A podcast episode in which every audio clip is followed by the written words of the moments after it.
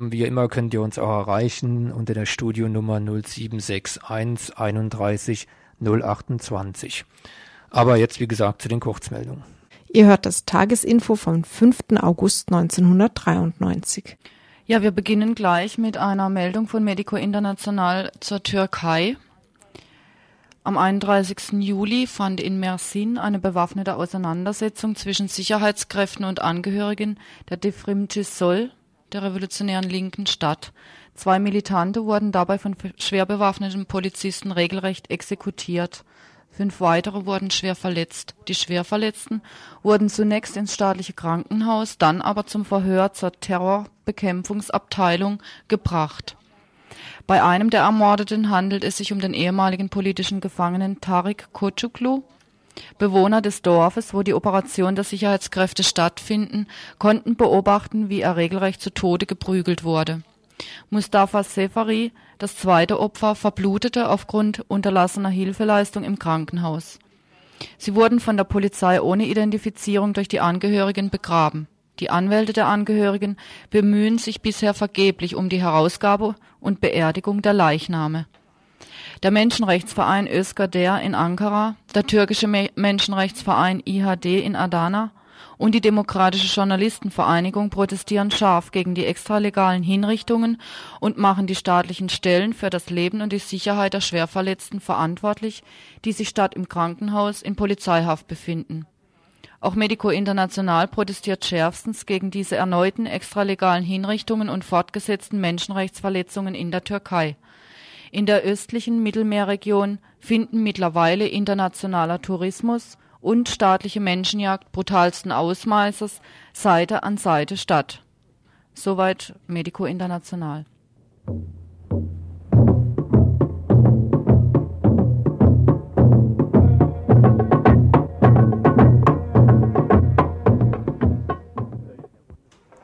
Während in der Bundesrepublik Schwierigkeiten auftreten, die vielen Abzuschiebenden, die ohne die Chance auf ein Asylverfahren in die Illegalität abgedrängt werden, irgendwo zu kasernieren, da die Kneste schon überbelegt sind, macht die Festung Europa in Portugal noch Schwierigkeiten.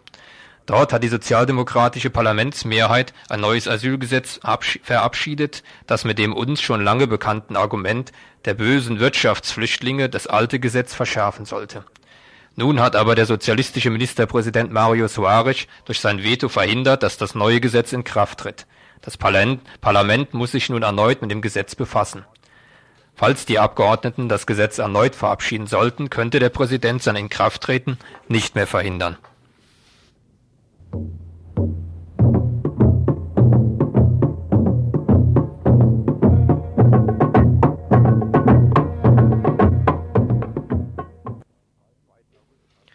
Am 2. August 1939, äh, Quatsch, beim 2. August 1993 natürlich, beim 311. Verhandlungstag der Düsseldorfer Kurdenprozess, nahmen an einer Kundgebung vor dem Prozessgebäude circa 1500 Frauen und Männer teil, die ihre Solidarität mit den Gefangenen durch ihre Aktionen angezeigt haben.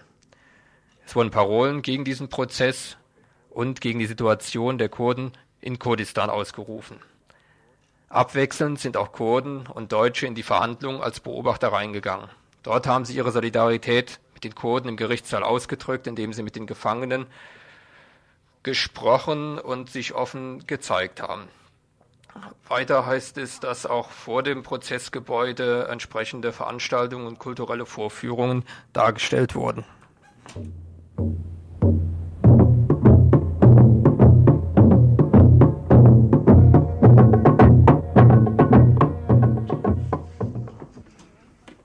Diskriminierung von Frauen ausländischer Herkunft. Schon lange fordern Ausländerinnen und Frauengruppen die Abschaffung der im Ausländergesetz verankerten Abhängigkeit des ausländischen Ehepartners innerhalb der Ehe. Denn gerade Frauen, egal ob mit deutschen oder ausländischen Ehemännern verheiratet, sind dadurch zusätzlich diskriminiert.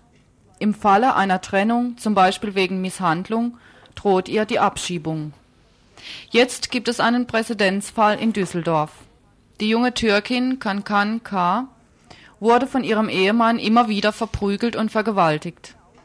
Da sie dies nicht mehr ausgehalten hatte, soll sie nun zu ihrem ebenfalls gewalttätigen Vater in die Türkei abgeschoben werden. Mindestens drei Jahre muss die Ehe bestehen, bevor die Frau ein eigenständiges Aufenthaltsrecht erhält. Der Düsseldorfer Innenminister Schnorr wies nun die Ausländerbehörde an, die Frau vorerst nicht abzuschieben, da der Fall nochmal geprüft werden soll. Die Düsseldorfer Frauenministerin Ilse Rieder-Melcher sieht einen Zitat zwingenden Handlungsbedarf, da diese Gesetzesregelung den Männern Zitat unzulässige Machtmittel in die Hand gibt und viele ausländische Frauen zwingt, aus Angst vor Ausweisung selbst in der brutalsten Ehe auszuharren.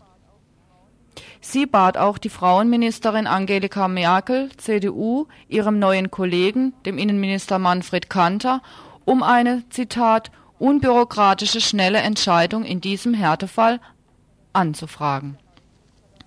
Ob der neue Minister das tut, wissen wir nicht. Da er als Scharfmacher in Sachen Ausländerinnenpolitik gilt, wird zumindest für all die anderen Frauen, die von dieser im Ausländergesetz festgelegten Diskriminierung betroffen sind, kaum Hilfe zu erhoffen sein.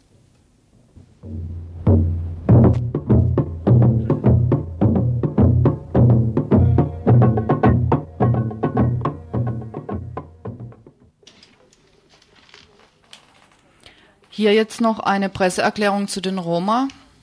Roma geben nicht auf. Wir Roma, die wir nach der Vertreibung vom KZ-Gelände in Dachau und seit dem 15. Juli auf dem Symbolmarsch für Bleiberecht von, Ko von Kehl bis Konstanz befinden, sind am 28. Juli in Konstanz angekommen. Ziel unseres Symbolmarsches ist es, eine Delegation zu den Jugoslawien-Verhandlungen der UNO in Genf zu schicken, damit dort endlich die Roma, die die größten Verlierer des Bürgerkriegs sind, ein Thema werden. Des Weiteren soll der UNHCR von der Bundesregierung einfordern, dass wir Roma entsprechend der Genfer Flüchtlingskonvention von 1956 behandelt werden und im Einklang mit dieser Konvention uns Flüchtlingspässe auszustellen sind.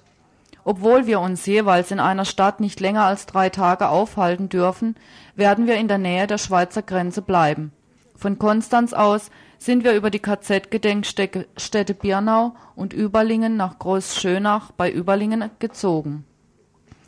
Für uns ist es jetzt wichtig, einen Platz zu finden, wo wir und unsere Kinder sich erholen können und wir unsere politischen Initiativen vorantreiben können.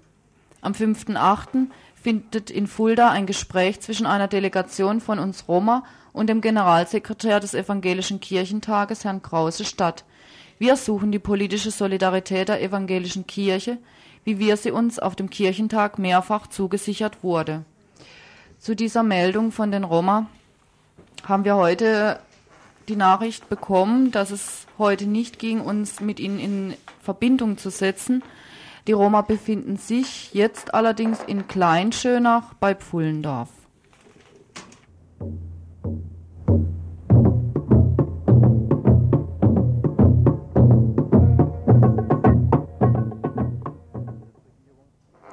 Landesregierung lehnt Armutsbericht ab. Angesichts der Tatsache, dass auch das Ländle nicht von wachsender Armut verschont bleibt, haben die Grünen im Landtag die Erstellung eines Armutsberichts gefordert. Dies ist nun von der Landesregierung zurückgewiesen worden. Auch in Baden-Württemberg geht die Schere zwischen Arm und Reich auseinander. Auch hier im Süden steigt die Zahl der Arbeitslosen und gleichzeitig die Höhe der Gewinne der Firmen, auch wenn propagandistisch geschickt von Spekulatären spektakulären Umsatzeinbrüchen in Einzelfällen die Rede ist. Vor diesem Hintergrund hatten die Grünen die Erstellung einer Statistik gefordert, die auch die Dunkelziffern jenseits bislang offizieller Sozialhilfestatistiken erfasst. Insbesondere die Situation besonders betroffener Bevölkerungsgruppen sollte erfasst werden, Arbeitsmarkt und Wohnsituation gezielt wiedergespiegelt werden. Die Landesregierung hat nun den Antrag auf einen Armutsbericht Baden-Württemberg zurückgewiesen. Ihr Engagement sei ausreichend, es gebe Programme zur Bekämpfung von Landzeit und Jugendarbeitslosigkeit, war von dort zu hören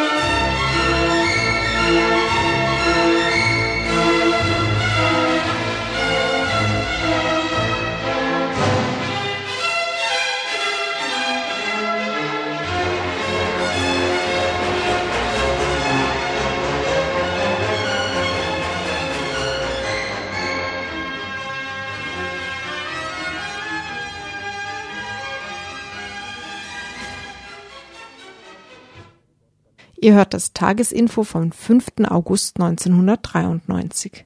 Zum Thema Jugoslawien. Mit einem völlig neuen Angebot des für die bosnischen Muslime sprechenden Alija Izetbegovic sind die Verhandlungen in Genf in eine neue Runde gegangen. Die letzten Tage der Friedensverhandlungen waren geprägt von der tatsächlichen Aufteilung Bosniens unter die beiden vorherrschenden Mächte Kroatien und Serbiens. Das Los der muslimischen Bevölkerung Bosniens schien damit besiegelt. Als Vasallenstaat zwischen der kroatisch, zwischen den kroatisch-serbischen Fronten wären sie letztlich zerrieben worden. In den letzten Wochen schon hatten sich die ehemals verbündeten Kroaten und Muslimeinheiten in Bosnien heftige Kämpfe untereinander geliefert. Gleichzeitig schlossen die serbischen Truppen ihren Belagerungsring um Sarajevo. In den letzten Tagen ist zudem das bosnische Staatspräsidium endgültig auseinandergebrochen. Bis vor wenigen Tagen saßen mit gleichem Stimmrecht kroatische, serbische und muslimische Vertreter in diesem Staatspräsidium zusammen, wie es im Übrigen noch die alte jugoslawische Verfassung geregelt hatte. Die kroatischen Vertreter sind im Zusammenhang mit den Genfer Verhandlungen ausgestiegen und verstehen sich nur noch als Vertreter der Kroaten in Bosnien.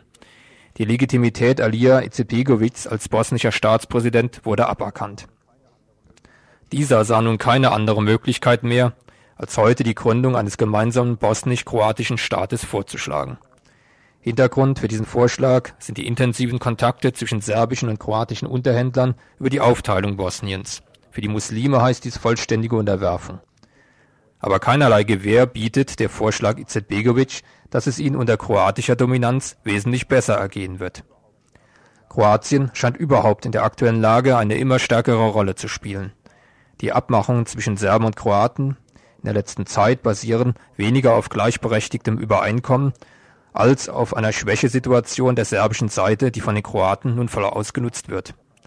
Die Regierung in Zagreb geht davon aus, dass bei den anhaltenden wirtschaftlichen Problemen in der Bundesrepublik Jugoslawien und den serbisch kontrollierten Gebieten in Bosnien und Kroatien, wo schon den zweiten Sommer keine Ernte eingefahren wird, bei der Bevölkerung der Unmut über die miserable Lage wächst. Auslöser der ökonomischen und sozialen Lage ist das umfassende Wirtschafts- und Handelsembargo gegen Jugoslawien. Genau darauf setzt die kroatische Politik. Ihre Rechnung scheint aufzugehen.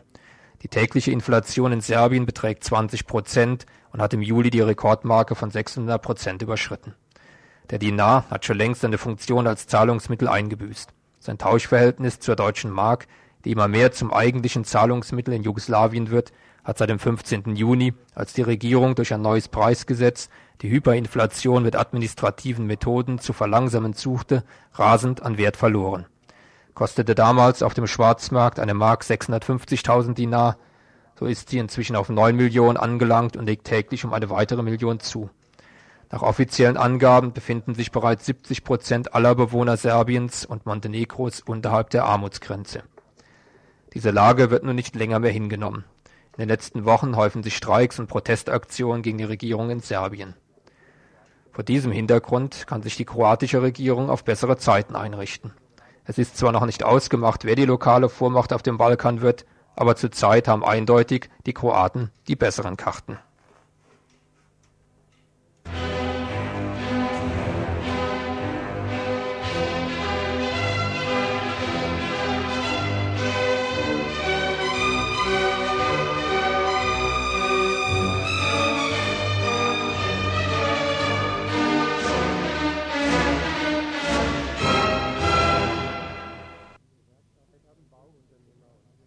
Zeit haben Bauunternehmer und Gewerkschaften an die Bundesregierung appelliert, die Gespräche über eine Neuordnung der Werkvertragskontingente für osteuropäische Arbeitnehmer wieder aufzunehmen.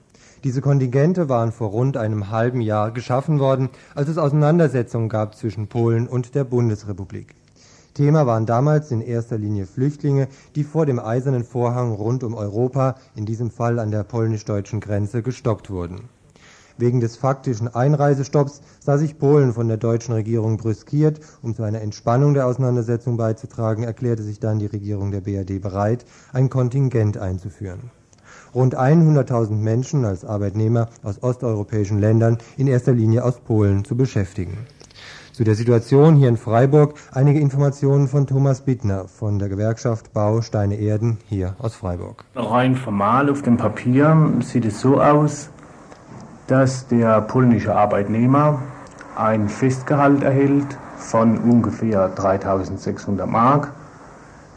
Das entspricht teilweise eines hiesigen Lohnes hier in der Bundesrepublik, weil man muss ja diese Sozialleistungen rausrechnen, dann würde man noch auf eine Stunde lang kommen von 15 Mark.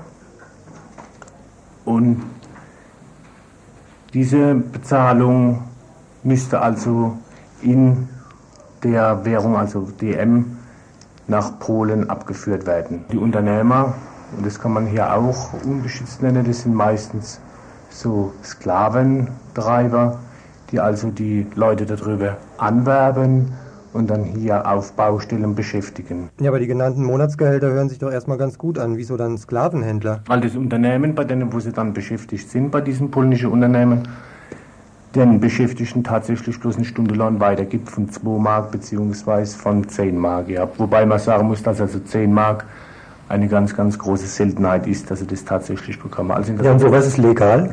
Sowas ist illegal. Wie kann äh, sowas dann eben trotzdem laufen, ohne dass da ständig die äh, was ich, entsprechenden Stellen eben vor Ort auftauchen und da einen Riegel vorschieben?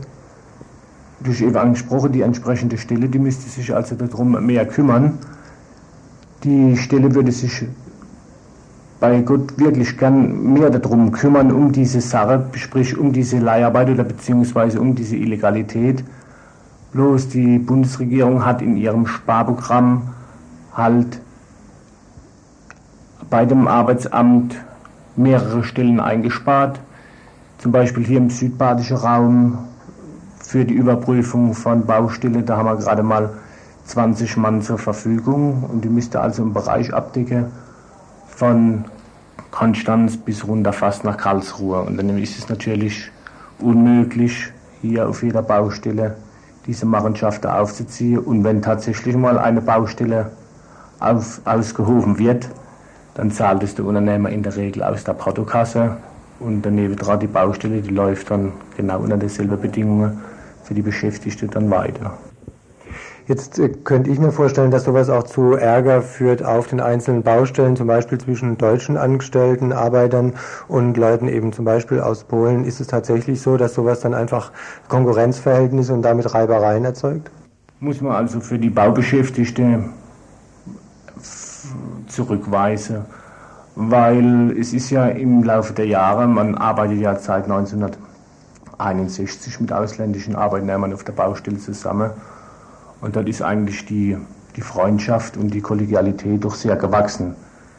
Und die, der Unmut, der sich hier breit macht auf der Baustelle, der geht ja nicht gegen den ausländischen Beschäftigten, weil der Pole oder der Tscheche oder der Rumäne, der letztendlich hier tätig wird, der kann ja nichts dafür, weil er selbst kommt ja tatsächlich aus sozialer Not hierher und arbeitet auch für die miserablen Bedingungen.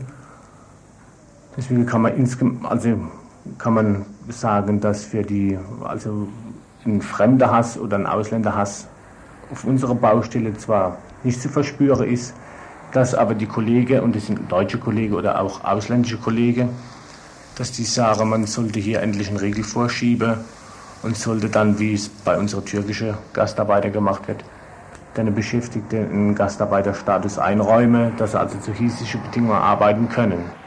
Wie würde denn da eine Lösung nach eurer Sicht aussehen? Wo müsste denn beispielsweise die Bundesregierung ansetzen, dass sich so eine äh, Situation jetzt mal entschärft? Man müsste die Kontingierungsverträge komplett zurücknehmen und dann die Möglichkeit des Gastarbeiterstatus verlieren. Dass also jeder Beschäftigte hier mit dem, als Gastarbeiter tätig werden kann. Dann könnte man auch in unsere eigene Firma integrieren und für den Mann wird dann ordentlicher Lohn bezahlt werden, beziehungsweise auch ordentliche Sozialabgaben. Läuft sowas von Seiten der Bundesregierung? Nein, von der Bundesregierung her wird es also nicht angestrebt. Soweit Thomas Bittner von der Freiburger Gewerkschaft Bausteine Erden. Dass die Bundesregierung kaum Interesse anmeldet, die unmenschliche Situation am Bau zu entschärfen, hat seine Ursache in der eingangs geschilderten außenpolitischen Situation, die durch die faktische Abschaffung des Asylrechts entstanden ist. Hiesige Leiharbeiter sind somit Verhandlungsmasse im außenpolitischen Politpoker. Interessant, dass Unternehmerverbände mittlerweile die Abschaffung der Kontingentregelung befürworten. Hintergrund hierfür ist die Tatsache, dass insbesondere der Mittelstand im Baugewerbe unter der Kontingentregelung leidet. Mittelständische und kleine Anbieter können nicht von vornherein mit Werkverträgen kalkulieren, haben nicht die Chancen wie die großen, international an Billigarbeiter ranzukommen. Sie müssen ihre Angebote mit hiesigen Löhnen kalkulieren, anders als eben die Großfirmen. Die gehen ganz anders vor. Beispiel der Freiburger Baukonzern Unmüßig. Er unterhält in Ungarn eine Tochterfirma. Dort zu niedrigen Tarifen Angestellte können bei Angebotsabgabe als quasi Firmenangehörige bereits einkalkuliert werden. Eine Taktik, die dem Mittelstand mit entsprechend geringeren Möglichkeiten nicht gegeben ist. Wegen dieser Werksvertragskontingente hat die Industriegewerkschaft Bau nun Verfassungsklage erhoben. Sie will insbesondere vor dem Hintergrund der Regierungsuntätigkeit prüfen lassen, ob fortgesetzte Beschäftigung von Arbeitern rechtens ist, die durch die zwischenstaatlichen Verträge nicht dem Tarifrecht unterliegen und gerade dadurch zu den geschilderten Niedriglöhnen beschäftigt werden können. Die Gewerkschaft muss allerdings aufpassen, dass sie nicht gegen sich selbst klagen muss, weil inzwischen gibt es Aussagen von Gewerkschaftsführern, wie heute bekannt wurde, hat der DGB-Sekretär, der DGB-Bezirkssekretär von Niedersachsen gefordert, dass ein zweiter Tarifvertrag oder ein zweiter Arbeitsmarkt installiert werden soll. Das heißt, in diesem zweiten Arbeitsmarkt sollen die Arbeiter unter Tarif beschäftigt werden, dass also die ordnungsgemäßen Tarifverträge außer Kraft gesetzt werden. Das entspricht so ungefähr auch dem, was wir jetzt mit den osteuropäischen Leiharbeiter haben, die auch in einem ganz anderen Arbeitsmarkt agieren. Es ist also die Frage, inwieweit halt äh, solche Vorstöße, die immer mal wieder von Gewerkschaftssekretären führen, kommen, auf äh, Widerstand stoßen müssen.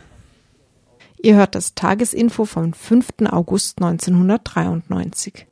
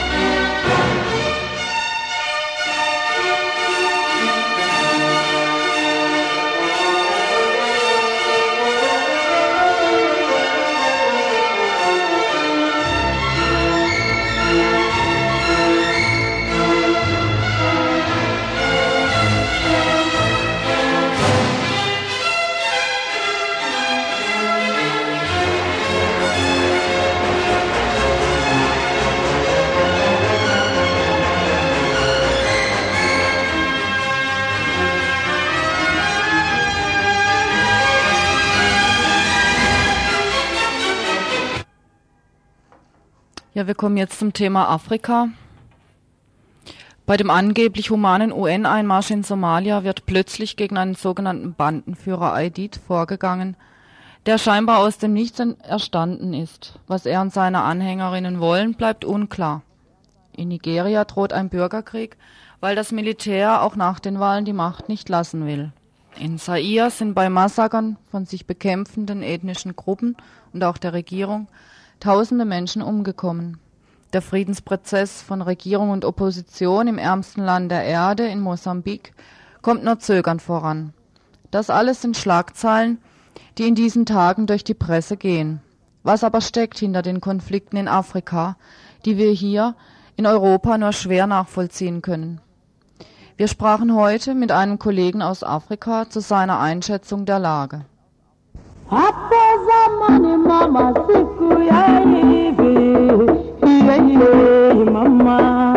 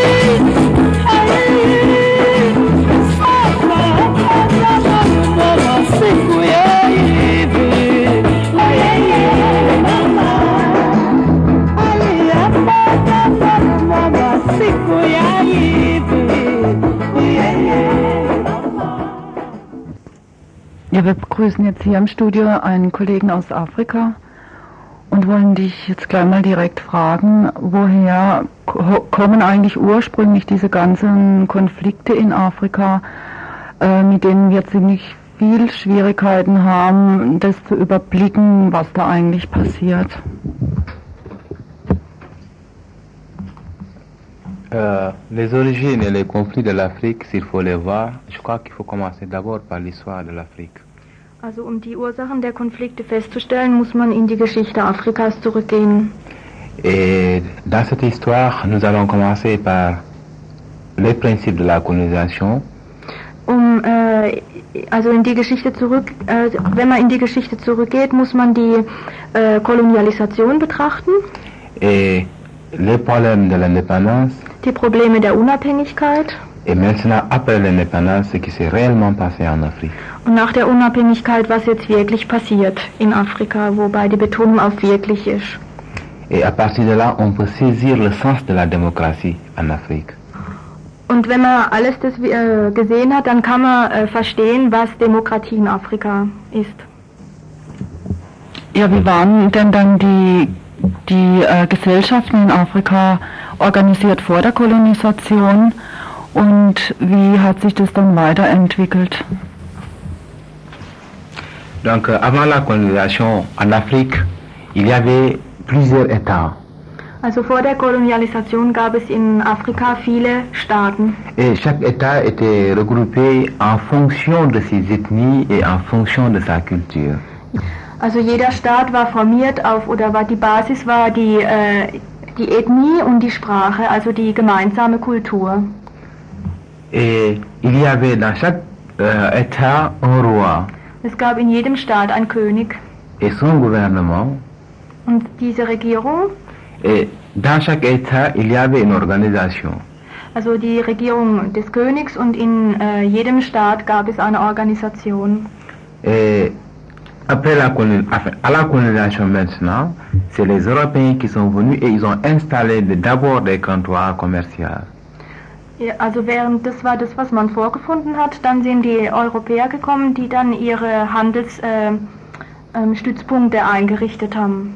Et donc tout au long de la côte africaine, on pouvait voir des comptoirs commerciaux français, des comptoirs commerciaux anglais, des comptoirs commerciaux portugais, etc.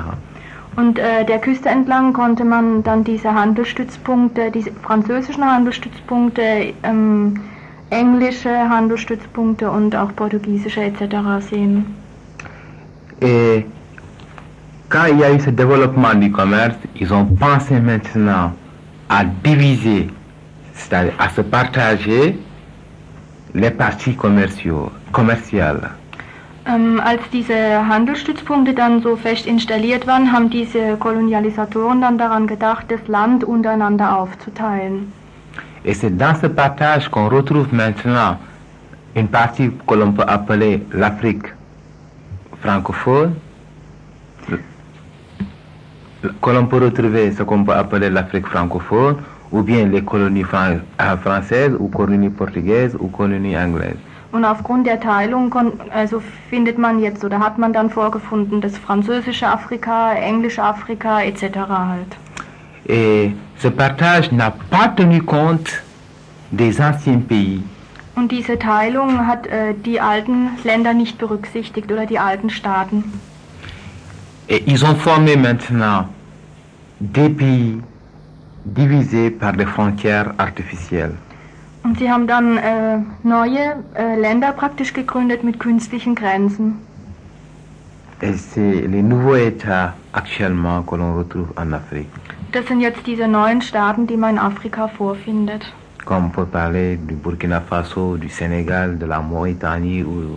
Wie zum Beispiel ja Burkina Faso, Senegal, Mauretanien. Et dans ces nouveaux pays, il n'y a pas un regroupement ethnique. Tout a été cassé. Und in den neuen Ländern gibt es keine äh, ethnische Formierung. Es wurde alles zerstört, zerstückelt. Et les nouveaux États qui ont été tracés par, par le colonisateur euh, n'ont pas tenu compte des anciens royaumes. Et il y a eu, dans ces États avant les indépendances, ce qu'on appelait les députés du peuple. Et ces députés, c'est eux qui ont conduit les États Also die Vertreter der äh, afrikanischen, verschiedenen afrikanischen Regionen haben die Unabhängigkeit gefordert, welche dann auch von den Kolonialisatoren gewähr, gewährt wurde. Und jetzt wäre die Frage zu stellen, wie sind diese Leute dann Präsidenten geworden von den neuen Staaten? Alors, dans certains pays africains, ils ont fait des élections. In manchen afrikanischen Ländern hat man Wahlen gemacht. Dans certains pays africains, c'est les militaires qui ont directement pris le pouvoir. In, in anderen waren es äh, Militärleute, die ähm, direkt die Macht übernommen haben. Et on peut retrouver des pays dans, la- euh, dans lesquels c'était une guerre pour l'indépendance, In manchen äh, Ländern gab es eben Unabhängigkeitskrieg, comme par exemple en Guinée-Bissau zum Beispiel in Guinea-Bissau et en Angola par exemple. und. Angola. C'était des guerres Das contre waren- la colonisation. Es waren Kriege gegen die Kolonialisation. Et maintenant, on dit que l'Afrique est indépendante. Und jetzt sagt man, äh, Afrika ist unabhängig. Et avec les nouveaux dirigeants et le gouvernement, quelle relation ils avaient avec la colonisation Und äh, jetzt muss man sehen, diese neue Regierung, also ihre Dirigenten, die Dirigenten, welche Beziehung bestand zwischen denen und äh, der Regierung, zum Beispiel Frankreich oder England? Il y a eu par exemple pour les États français ce qu'on a appelé les conventions de Lomé. Für die französischen äh, ähm, Staaten, also gesagt, für die Staaten, die von Frankreich kolonisiert waren, gab es die äh, Erklärung von Lomé. Et cette convention a permis à la France de contrôler toujours les États africains français. Und diese Konvention, Konvention, nicht Erklärung, Konvention von Lome, die hat äh, ermöglicht eben, dass äh, der französische Staat ständig diese un neuen unabhängig, unabhängigen Staaten kontrolliert. Donc la France a continué à contrôler ces pays sur le plan politique et sur le plan économique. Und so hat Frankreich diese neuen Staaten ständig kontrolliert äh, auf dem Gebiet der Politik und auf dem Gebiet der Wirtschaft. Et c'est le cas par exemple pour aussi les autres euh, colonisateurs. Und das äh, gilt genauso auch für die anderen Leute, die kolonisiert haben. Il y a des conventions comme le Common, je sais pas, Commonwealth pour l'Angleterre. Ja, für England gab es zum Beispiel den Commonwealth und so weiter. Et dans ce, ce- ce mouvement de contrôle, ces dirigeants, comment ils ont dirigé en Afrique Und in, diesem, in dieser Bewegung, also sagt er, Kontro äh, Bewegung der Kontrolle, also in diese ganze Abkommen, die geschlossen wurde, wie haben sich äh, die, äh, für, die afrikanischen Führer verhalten oder wie haben sie Afrika regiert? Alors, on s'est retrouvé face à un mouvement de richesse. Ja, und äh, dann findet man eben, dass sich diese neue, ähm, diese neue Regierungskader oder wie man das immer bezeichnet wird, einfach äh, am Staatseigentum bereichert hat und so hat sich diese neue reiche afrikanische Bourgeoisie rausgebildet. Et face euh, à cet enrichissement, il y a eu la misère qui s'est installée pour 90% de la population africaine. Und ähm, auf der anderen Seite dieser reichen Bourgeoisie, dieser Bereicherung einiger weniger Leute, findet man die Misere, die Armut von äh, 90 Prozent der Bevölkerung. Parce que l'autre versant de cet enrichissement, c'était des enrichissements basés sur des relations ethniques. Also diese Vertreter praktisch, die dann an die Macht gekommen sind, ähm, haben sich bereichert, also finanziell bereichert und dadurch, äh, durch diese Vetternwirtschaft, wie das bei uns auch immer gesagt wird, haben sie praktisch ihre ganze Ethnie bereichert. Et dans cet enrichissement, les 90% de la population africaine succombaient toujours dans la misère. Und aufgrund dieser Bereicherung einer kleinen Klasse oder einer Ethnie zum Beispiel sind äh, 90 Prozent der anderen Leute in dem Staat praktisch äh, in, in Armut oder sind die arm. Et ces 90% maintenant de la population qui vivait dans la misère, avec le temps, ont pris conscience, parce qu'au moins ils ont été à l'école, ils ont pris conscience sur la gestion des pays africains et ont conduit l'ensemble de la population à des mouvements de révolte. Und mit der Zeit haben diese 90 Prozent äh, der Leute verstanden, wie ihr ähm, Land regiert wird. Sie waren zum Großteil eben auch in der Schule und das war so die Basis oder der Ausgangspunkt von Revolten, die sich dann entwickelt haben.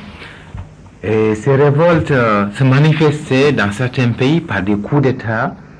Donc il y avait ces séries de coups d'État qu'on a vécues en Afrique.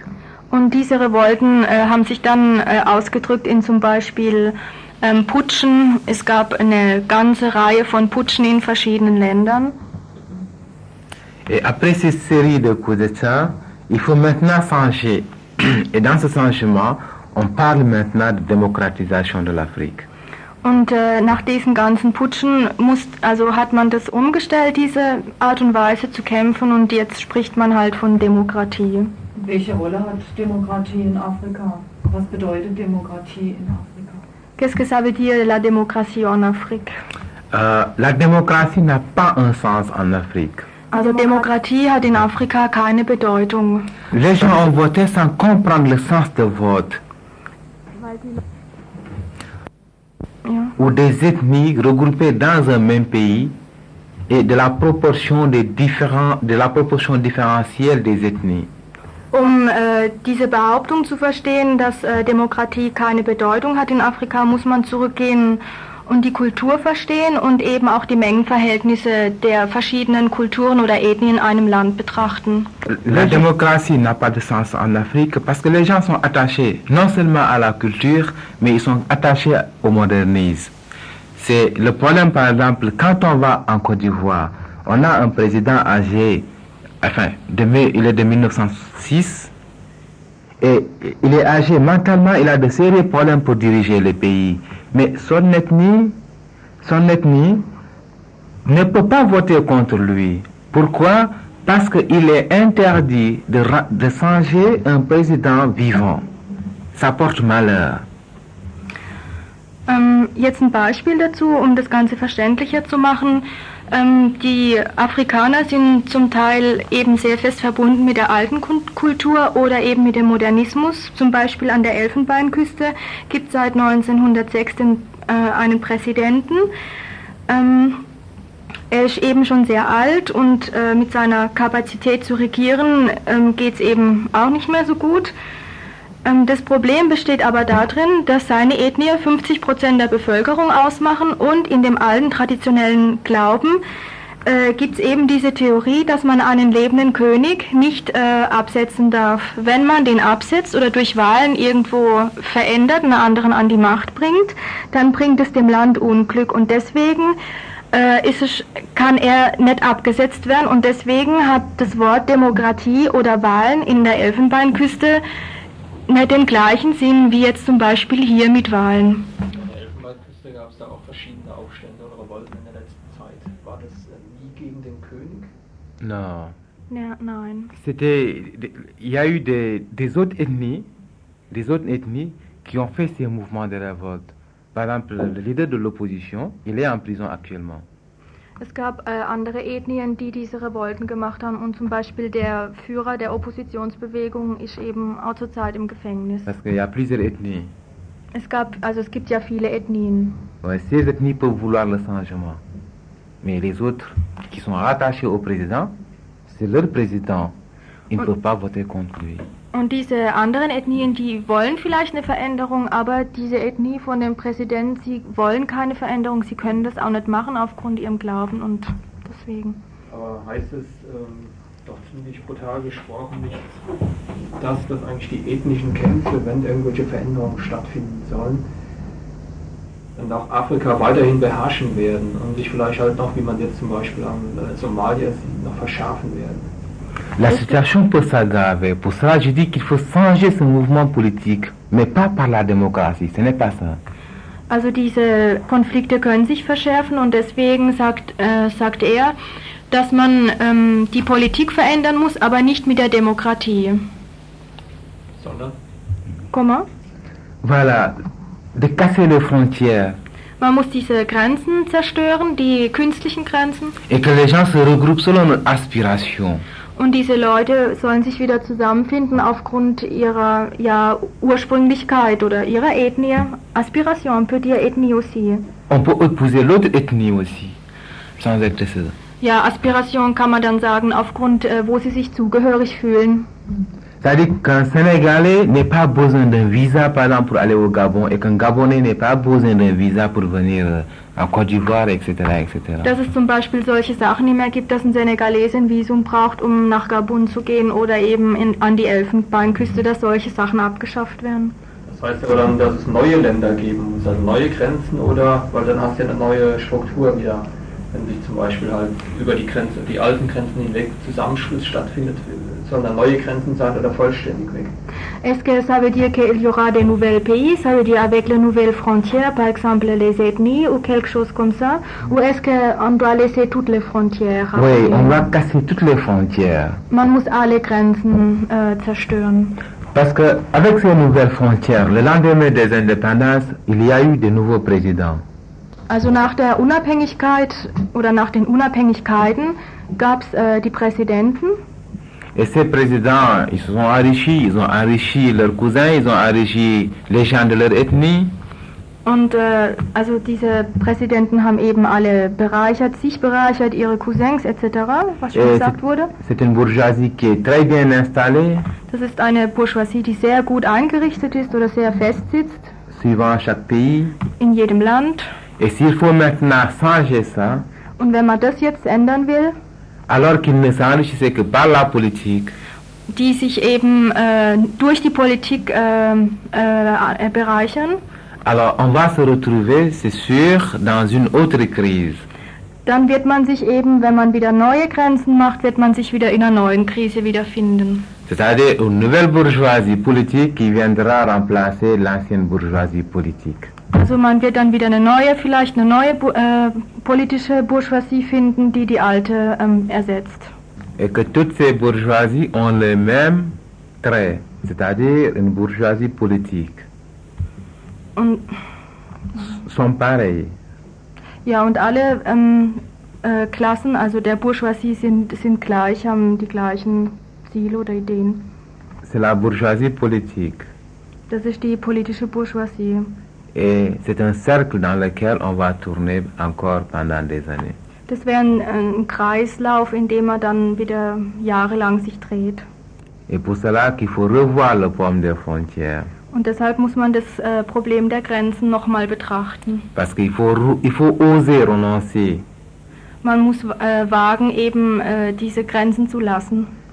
renoncer aux cultures, c'est-à-dire qu'en corrigeant les mauvais côtés de la culture, Ja, man, also das bedeutet ähm, nicht, nicht nur auf die Grenzen bezogen, sondern auch auf die Kultur, dass man wagt, eben äh, negative Seiten von einer Kultur zu vergessen oder die aufzugeben. et ça c'est par la cassure des frontières, il y aura une interaction culturelle. Und das wäre eben durch die ähm, Zerstörung der Grenzen, würde es dann zu einer Interaktion äh, der Kulturen kommen. Et là, l'ensemble des Africains pourraient voir une culture de développement.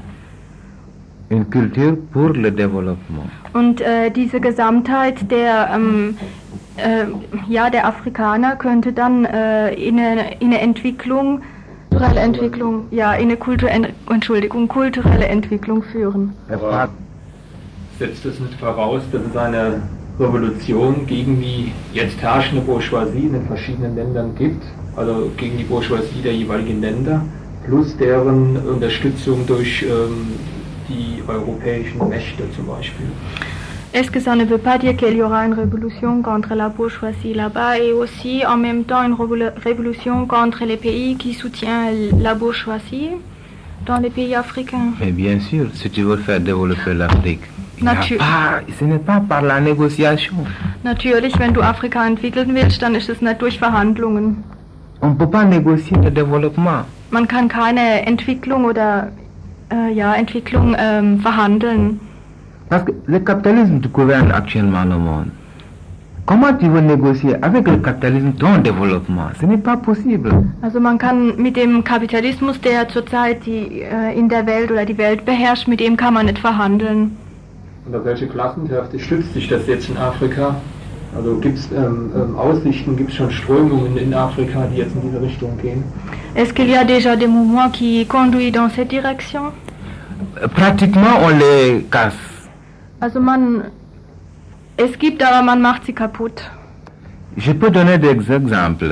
Er, könnt, er kann Beispiele geben. Dans les années 60, le- il y avait Patrice Lumumba In dem Jahr 1960 gab es Patrice Lumumba, au qui avait demandé der äh, gefordert hat, que tous les Africains se regroupent et faire un État. Also er hat gefordert, dass alle Afrikaner sich vereinigen und einen Staat Et machen. il l'a appelé États-Unis d'Afrique. Und er hat es genannt, die Vereinigten Staaten von Afrika. Mais on l'a tué. Man hat ihn umgebracht. Mais avec ces idées, il y avait une voie de développement. Äh, mit seiner ähm, Idee? ähm, mit seiner Idee gab es so, eine, so einen Weg der Entwicklung. Parce qu'il fallait pas tenir compte de ces frontières, il fallait regrouper les Africains en fonction de leurs aspirations culturelles Also es gab, ähm, es war nicht basiert diese Idee auf äh, Grundlage der Grenzen, sondern einfach die Leute sollten sich ethnisch wieder regruppieren oder zusammenfinden. Il y avait Kwame Nkrumah aussi au Ghana qui avait eu les mêmes idées de regrouper l'Afrique. Es gab die Idee von äh, Kwame Kuma von Ghana eben auch, der diese selbe Idee propagiert hat. Il y a eu un Cheikh Anta Diop au Sénégal Es gab äh, den Sheikh Anta Diop aus Senegal, qui a eu aussi les mêmes idées der diese selbe Idee hatte, et qui est allé plus loin der noch viel weiter ging que les autres. als die anderen. Parce qu'il a donné un plan économique de développement pour l'Afrique. Er hatte einen Plan gemacht, ein wirtschaftlicher Plan für die Entwicklung Afrikas. Et Oder einen Plan zur wirtschaftlichen Entwicklung Afrikas. Cheikh Anta, en tant que professeur, il a fini par être dégradé et caché dans un coin. Also äh, Sheikh Anta Diop war Professor, ähm, Professor an der Uni und er wurde eben äh, in ein Gymnasium getan, das heißt also versteckt weg von der Öffentlichkeit. Mais il y a eu ces mouvements, on ne peut pas les nier. Es gab diese Bewegung, man kann die nicht negieren. Mais ils sont contre, ces idées, disons, elles sont contre le développement d'une manière euh, sectorielle, le développement par groupe.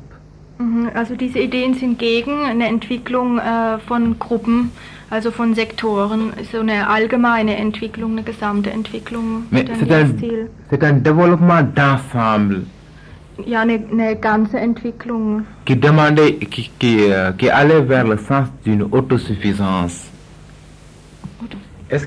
Also diese Entwicklung sollte dann in eine wirtschaftliche Unabhängigkeit führen. euh, chez Anta Diop disait, Sheikh Anta Diop hat gesagt, en cassant les frontières, wenn man alle ähm, Grenzen zerstört, on pouvait par exemple produire au Zaïre de l'électricité pour toute l'Afrique. könnte man zum Beispiel in Zaire Elektrizität für, Elektrizität für ganz Afrika produzieren. On pouvait, avec la Côte d'Ivoire, Mit der Elfenbeinküste, le Libéria, le Sierra Leone, on pouvait produire le café, le cacao. Au lieu de le vendre en matière première, on produit, on fait, on investit des- des- dans l'industrie pour produire du café fait, produit fini. zum Beispiel mit den Ländern ähm, Elfenbeinküste, Sierra Leone, Liberia, könnte man dort investieren. Also dort wird Kaffee, Kakao etc. angebaut. Man könnte dort investieren, um den Kaffee gleich zu verarbeiten und ihn dann fertig im Paket zu verkaufen. On pouvait, avec le fer, au niveau du, de la Mauritanie, investir dans euh, l'industrie lourde et faire nos propres charrettes et nos propres voitures dont on a besoin. Mit dem ganzen Eisenerz, was es in Mauretanien gibt, könnte man eben in diese Schwerindustrie investieren und dann könnte man die eigenen Wägen und was weiß ich, was man alles braucht, selber produzieren und ist damit nicht abhängig vom Weltmarkt oder vom Westen. Avec le phosphate au Sénégal, on pouvait faire des recherches et produire de l'engrais pour développer l'agriculture. Mit dem Phosphat, der sich im Senegal befindet, könnte man eben ähm, Düngungsmittel herstellen und eben auch die Produktion, die Nahrungsmittelproduktion in Afrika erhöhen. Avec les pays comme la Gambie, le Sénégal, la Côte d'Ivoire et autres, on pouvait développer l'agriculture et avoir une autosuffisance alimentaire. Mit den Ländern Gambia, ähm, Senegal, ja, Guinea und so weiter könnte man diese ähm, die Produktion, landwirtschaftliche Produktion erhöhen und somit die Nahrungsmittelversorgung sichern. Parce que on a du fer. Zum, also weil wir haben Eisen, Nous avions des terres. wir haben Land Nous avions du phosphate pour faire de l'engrais. und wir haben ähm, das Phosphat, um äh, Düngungsmittel herzustellen. Alors, quelle est la place pour la faim en Afrique Also wo, wo findet sich dann der, der Platz für den Hunger oder die Hungersnöte in Afrika? Mais cela ne se passe pas. Nous vendons le fer brut. Aber das Ganze passiert nicht, weil man ähm, verkauft, Le fer non traité, äh, man verkauft das. Eisenerz als Rohstoff.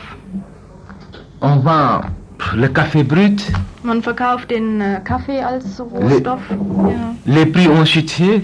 Die Preise sind äh, gefallen. L'Afrique s'est appauvrie Afrika ist arm geworden. avec une perte de milliers et des milliers de dollars ou des millions de dollars. Mit äh, einem Verlust von Millionen von Dollar. Donc il y a cet appauvrissement progressif du continent africain Also es, deshalb gibt es eben diese ähm, kontinuierliche Verarmung von Afrika. Au profit des pays occidentaux Mit dem, also auf, ähm, mit dem äh, äh, Profit der westlichen Länder. Il y a l'enrichissement de la classe bourgeoise politique. mit der Bereicherung oder der Anreicherung dieser ähm, ähm, äh, Bourge der Bourgeoisie, der afrikanischen Bourgeoisie.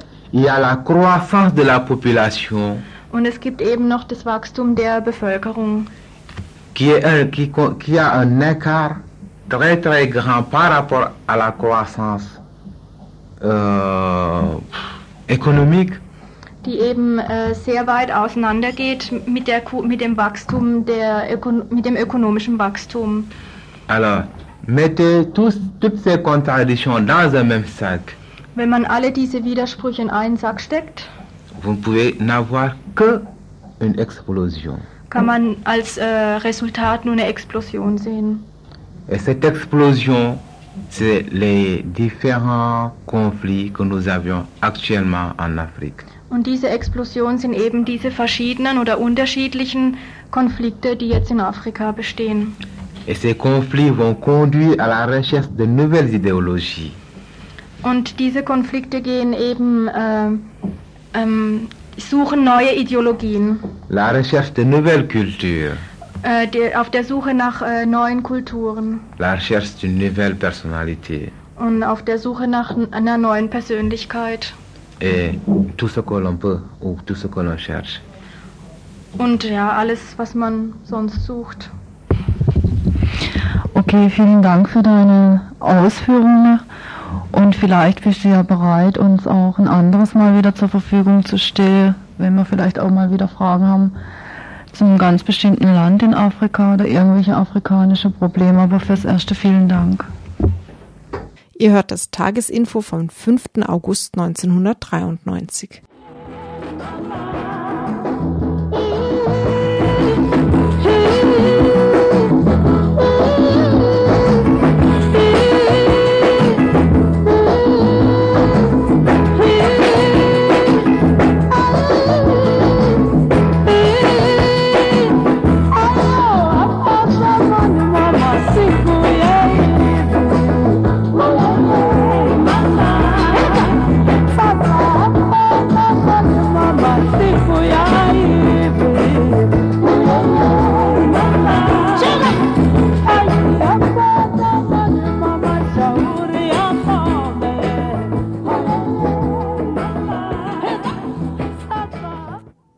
Und schon sind wir wieder am Ende vom Info angelangt, bleiben zum Schluss noch die Veranstaltungshinweise.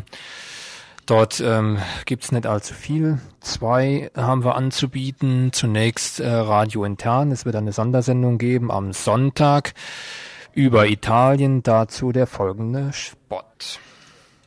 Terror in Italien. Neue Parteien vor dem Chaos. schießen die Pilze Die Lira schlägt aus dem EWS aus. Der Sturz der Giganten gegen ein friedliches Putschgerücht in Italien. Dunkelmänner.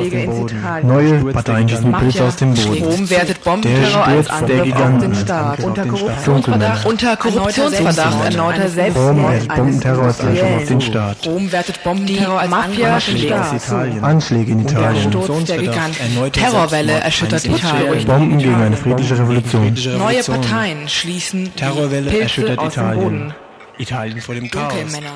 Terror in Die Lira Italien. schert aus dem EWS aus.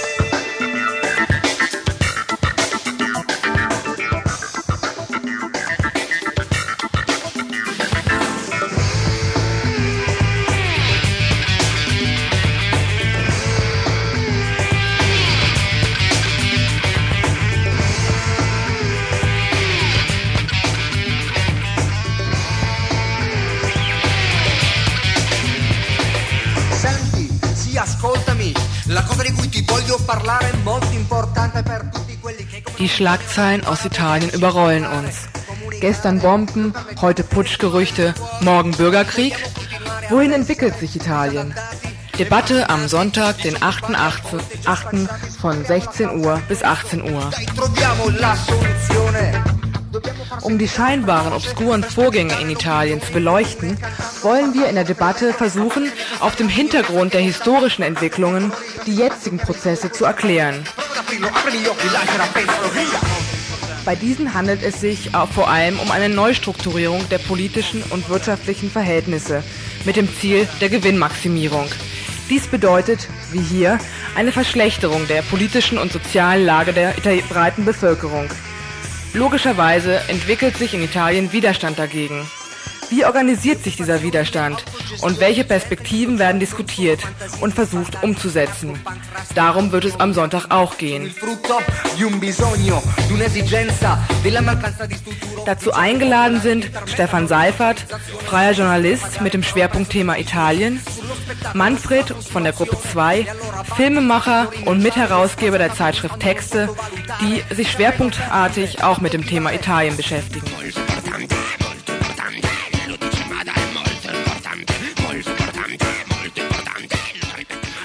Nicht vergessen, Debatte am Sonntag, den 8.8. zu Italien, schon um 16 Uhr. Also 16 bis 18 Uhr, Debatte zu Italien. E ben.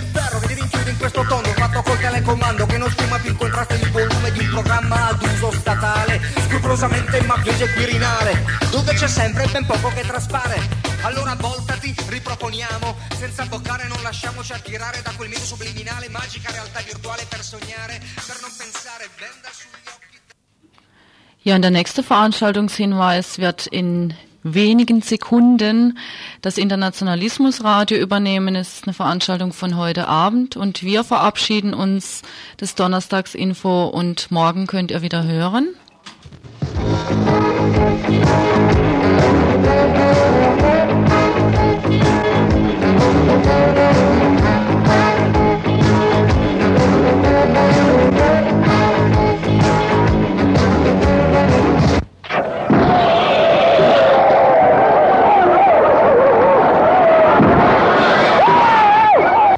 Tagesinfo von Radio Dreieckland.